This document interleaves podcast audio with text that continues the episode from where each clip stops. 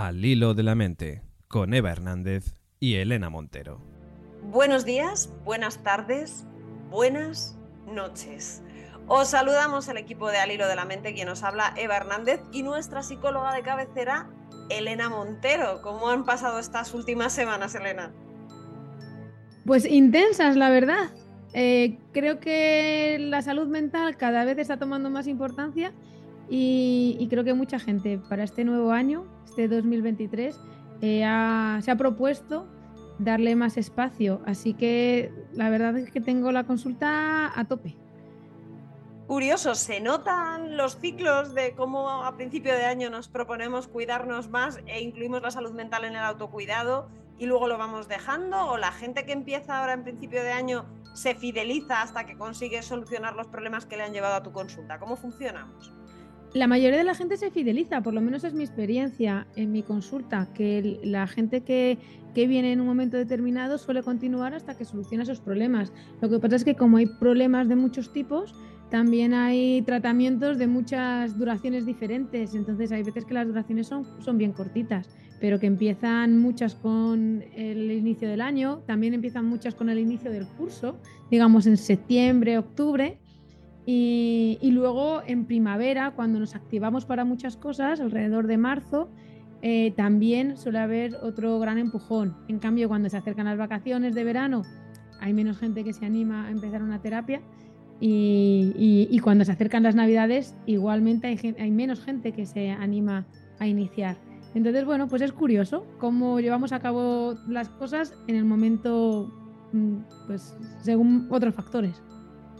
¿No? Es súper interesante y algún día hablaremos de ello porque entiendo que además habrá problemáticas más recurrentes en según qué épocas del año, ¿no?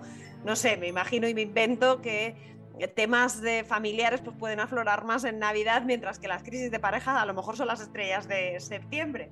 Pero no sé si me lo estoy inventando y si nos metemos en un jardín muy grande lo dejamos para otro programa, porque a lo mejor es materia de un alilo analizar socialmente cómo nos movemos también en relación a nuestros tratamientos psicológicos.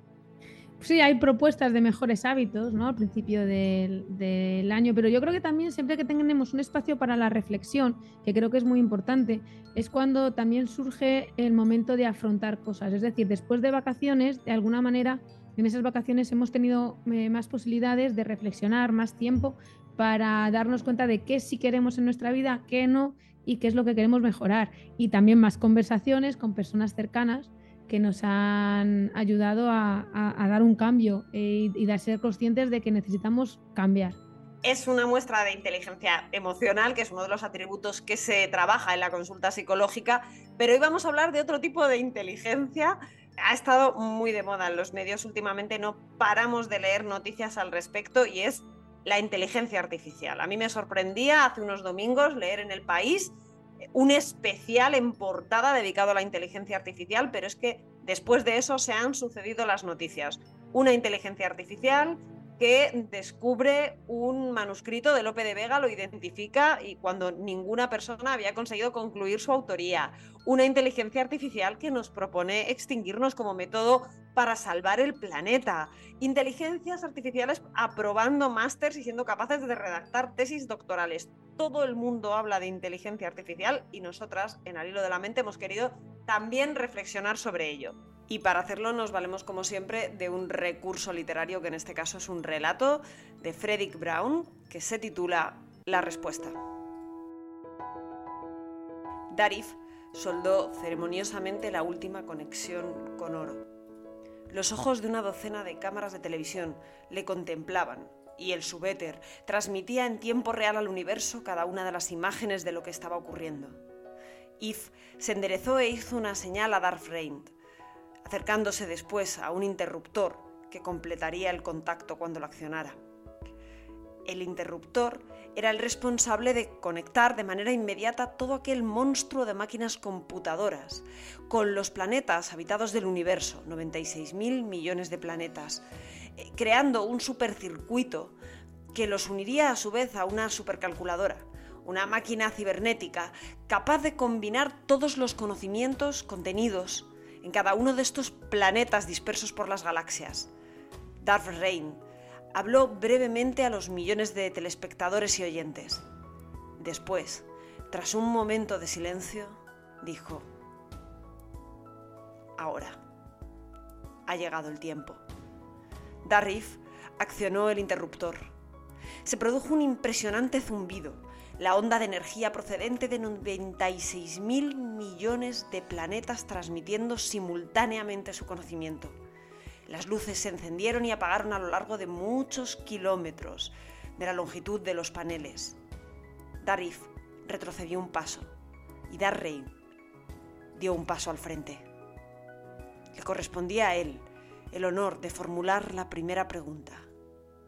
Una pregunta que ningún ser y ninguna máquina había podido contestar hasta ese momento. Rain se volvió y frente a la máquina preguntó, ¿existe Dios? Una impresionante voz contestó sin vacilar, sí, ahora existe Dios.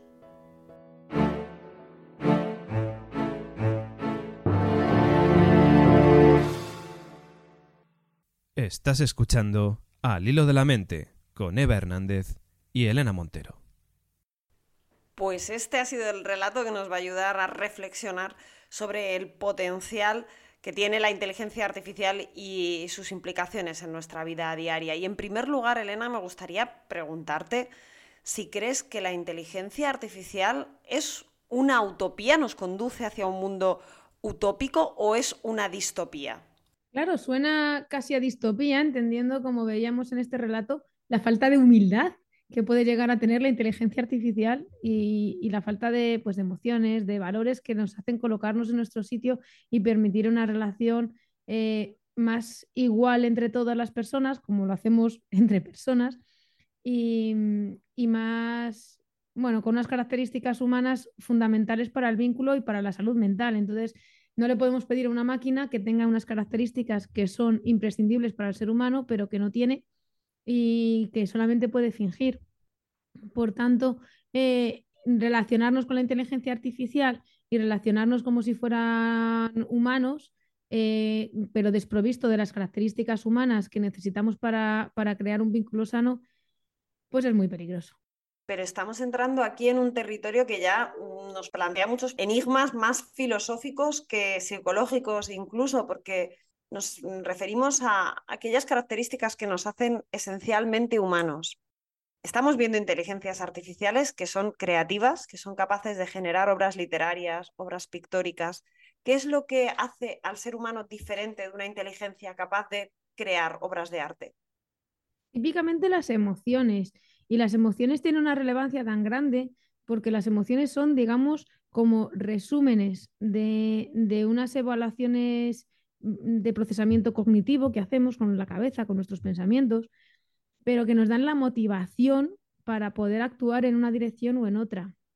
Y en, esas, en esos resúmenes sobre, sobre lo que estamos viviendo, de la evaluación que hacemos de la realidad, entran factores que para una máquina, pues, eh, bueno, pueden estar ahí, porque si los metemos dentro de, las, de los cálculos, estarán y saldrán, y saldrán en esos resúmenes, pero que no mueven a la motivación de la misma manera.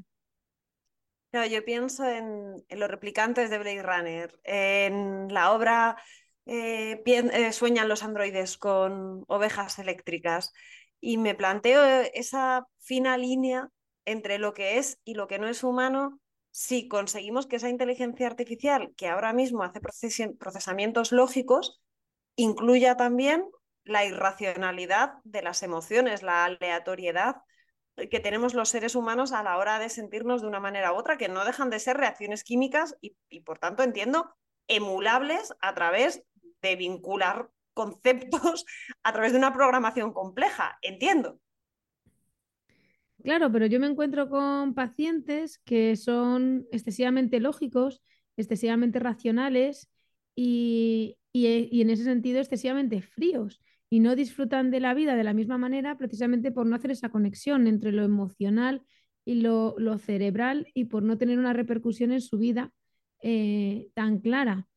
Claro, la, duda que planteas es si eso es tan emulable desde el punto de vista mm, de programación y desde el punto de vista físico, ¿qué diferencia ¿qué diferencia habrá?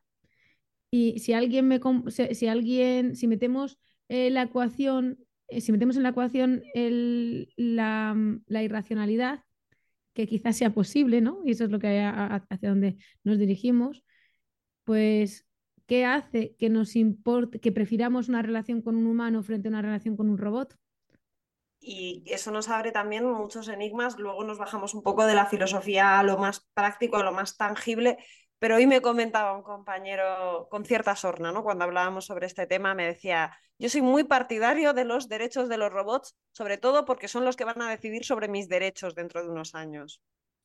Qué buena reflexión. O sea, al final si nos llegamos a creer eso, que son como Dios, que son como seres superiores, como salía un poquito en el cuento, si creemos que la racionalidad es lo más importante, pues efectivamente les, tendremos que poner a tomar decisiones. O ¿por qué tener un juez humano cuando podemos tener un juez robotizado que sepa más exactamente qué es lo justo, qué no es lo justo y que lo aplique? Es un mundo muy complicado que a veces nos da la impresión de que está a la vuelta de la esquina y que quizá es la parte que a mí más me interesa, puede potenciar un poco más el entendimiento del ser humano de en qué nos diferencia, porque es verdad que, bueno, desde la psicología partimos de, entender que nuestro cerebro era como un, como un ordenador, como una caja negra a la que no podemos acceder, en la que solamente comprendemos lo que entra y lo que sale, pero no lo que ocurre dentro. Eso es un modelo eh, muy, muy utilizado pasamos a entendernos como ratas, como de laboratorio, como de una forma muy, muy sencilla,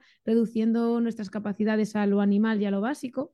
Después nos metemos más con el, con el psicoanálisis, con Freud y con... Hay muchas cosas, eh, eh, hay conexiones que no se pueden comprender si no llegamos a un nivel muy profundo de aprendizaje y de experiencias a lo largo de la vida y hemos ido moviéndonos hacia una parte muy cognitiva, demasiado cognitiva, solamente de pensamientos, hasta avanzar a una parte mucho más humana, eh, que tiene que ver pues, la psicología humanista, de, más relacionado con, los, con, los, con las emociones y con lo flexible. Entonces, desde la propia psicología hemos ido dando bandazos, aproximándonos al concepto del ser humano y tampoco hemos llegado del todo a conocerlo en su, en su plenitud. Y entonces, ahora ese debate es el que nos tiene que hacer pensar en qué nos hace diferentes, qué pasa con, la, con, con, la, con el enfado, cómo lo siento, cómo siento las emociones en el cuerpo, qué, hasta qué punto eso es algo diferente a algo programable solamente de pensamiento. Yo creo que sí, pero claro, nos falta afinar desde el punto de vista científico. Eso va a hacer falta en la sociedad del futuro, me explico.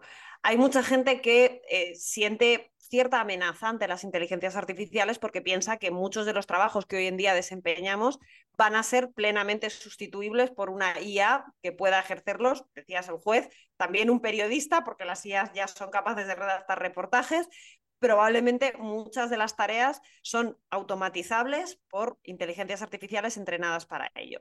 Hay gente que reacciona con miedo, hay gente que dice, oye, estupendo, facilita mi labor, pero hay mucha gente que se resiste. Sin embargo, focalicémonos en aquello que nos puede dar fortalezas, va a haber profesiones que van a ser fundamentales en el futuro y no van a ser las tecnológicas precisamente. Una, una alta directiva de innovación de una empresa del IBEX me contaba hace aproximadamente un año que si ella le tuviera que recomendar a sus hijos una profesión para el futuro sería la de psicólogo, la de lingüista o la de filósofo. No sé si nos puedes hablar de qué fortalezas podemos trabajar en nosotros mismos y qué capacidades y aptitudes profesionales y personales podemos trabajar internamente, fortalecer, para estar preparados para ser imprescindibles en un mundo en el que muchas tareas sean prescindibles.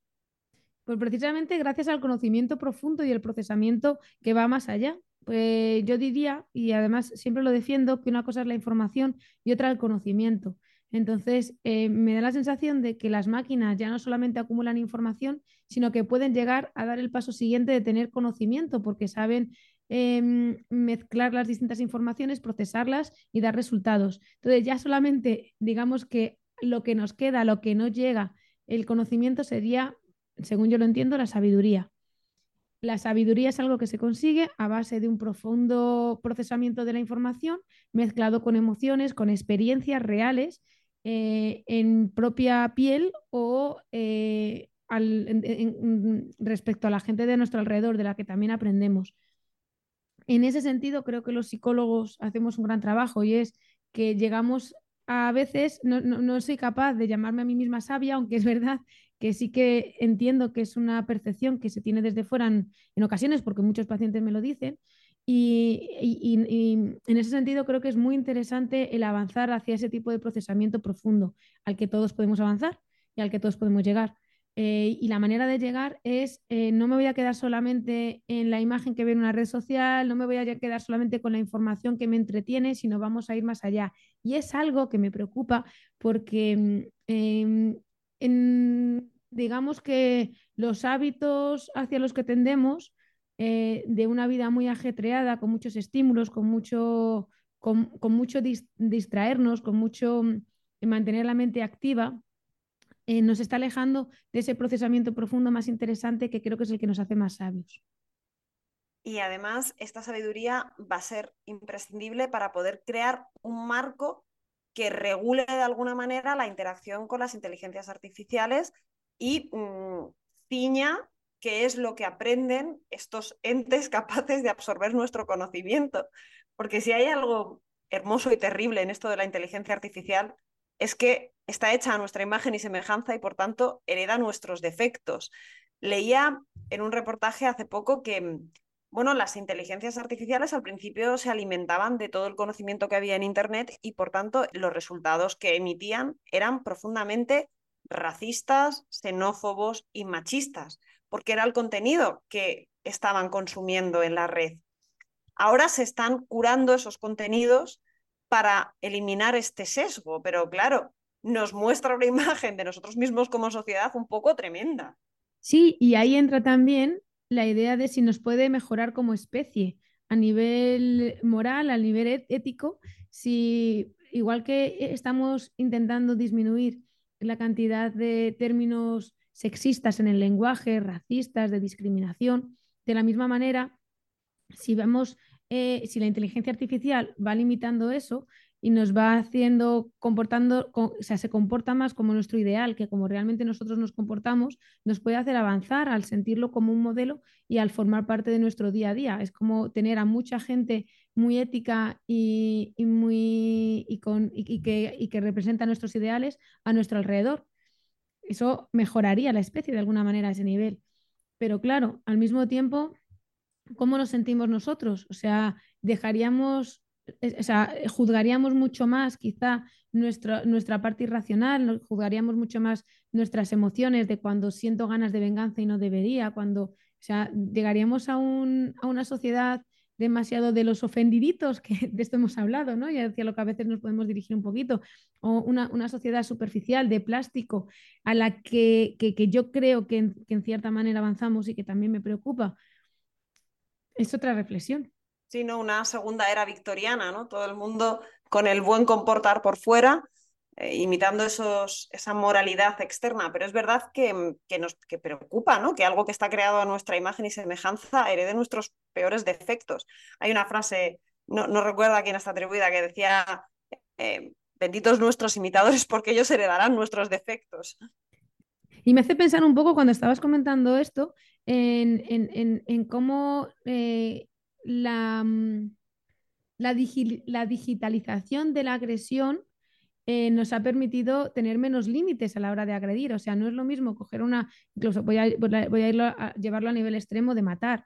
O sea, no es lo mismo matar a través de, si tienes que mancharte las manos de sangre, que matar a través de un botón de una forma justificada en la que hay diferentes personas que hacen diferentes cosas, de manera que ninguno siente que tiene totalmente la responsabilidad y hay alguien que aprieta un botón al final porque le corresponde, porque, porque es su trabajo, por un montón de cosas. ¿no? Entonces, al final, si lo segmentamos mucho todo y si lo enfriamos, podemos alejarnos de ciertos, de, la, humanidad, que, la parte humana y empática nuestra que nos impide hacer ciertas barbaridades.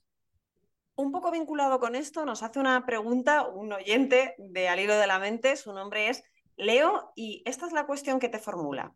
¿Creéis que en algún momento podría ser necesario poner algún tipo de límite a esa inteligencia artificial que ya se ha incorporado ¿no? de forma cotidiana a nuestras vidas, eh, pero que quizás esa evolución tan rápida eh, y bueno, pues con esos métodos eh, tan sumamente complejos podrían requerir de, alguna, de una serie de limitaciones para preservar precisamente eh, determinadas esferas en las personas?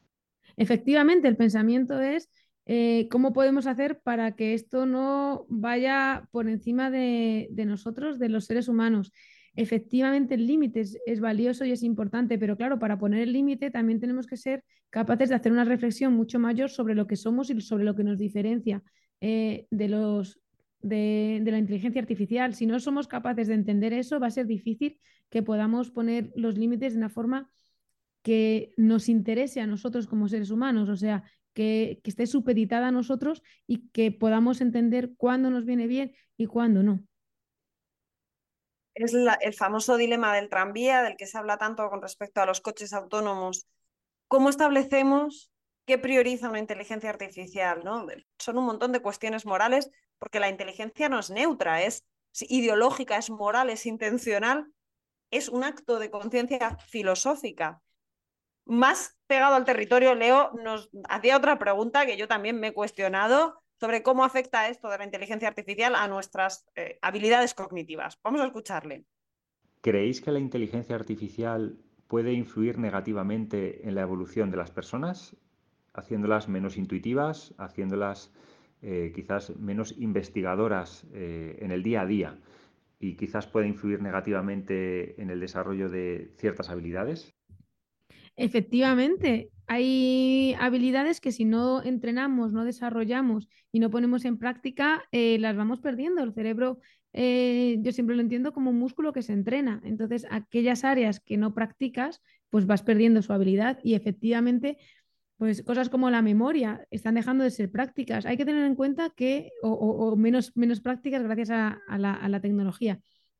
Hay que tener en cuenta que el refuerzo hace que nos comportemos de una manera o de otra. O sea, si no tiene mérito que yo me sepa orientar en una ciudad porque tengo la posibilidad de poner un GPS que me orienta, no voy a gastar energía en esa función, la voy a gastar en otras.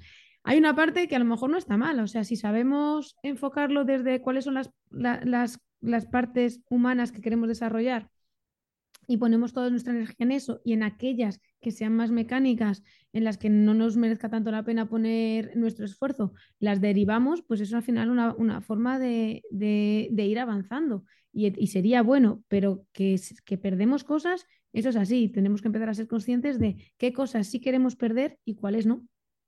Pues ante esta cantidad de preguntas que nos enfrentan al abismo absoluto de la innovación de un mundo que cambia, en el que estamos siendo protagonistas y partícipes de una pequeña revolución cuyo alcance todavía solamente podemos imaginar. Sobre estos temas tan filosóficos hemos reflexionado hoy en nuestro alilo de la mente, un poco menos práctico de lo que acostumbramos Elena y yo, pero es que nos parece un tema relevante. La innovación está marcando el presente, va a ser nuestro futuro. No sabemos el alcance de los cambios que ahora solamente empezamos a atisbar, pero queremos contribuir a que entre todos podamos controlar ese futuro que viene, hacernos conscientes, hacernos poderosos respecto a esos cambios que se avecinan y contar con las herramientas, dotarnos de las herramientas posibles desde el punto de vista psicológico para afrontarlo como una oportunidad y no desde el miedo. A mí me encantaría que de alguna forma nos sirviera como reflexión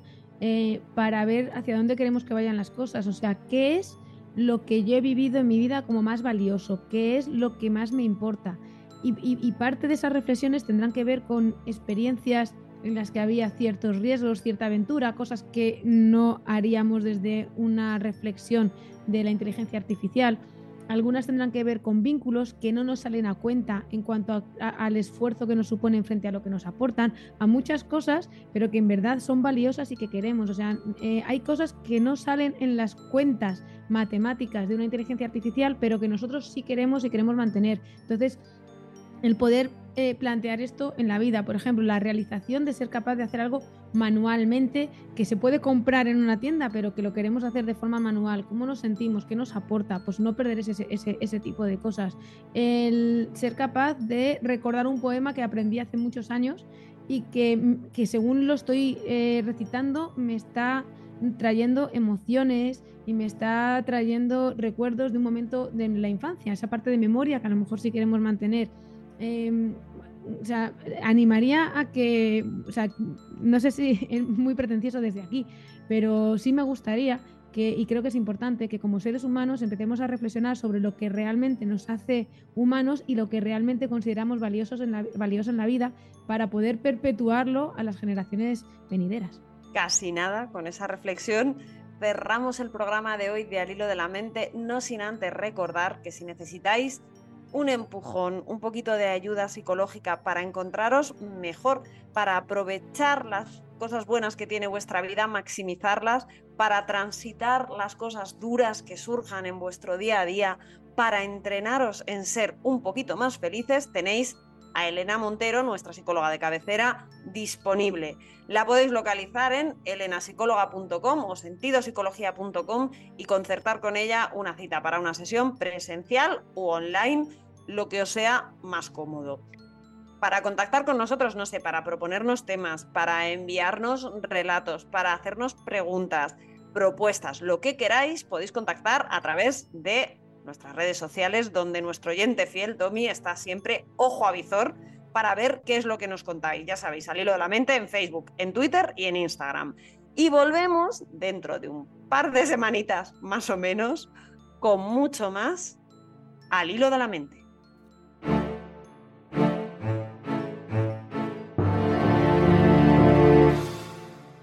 Al hilo de la mente, con Eva Hernández y Elena Montero.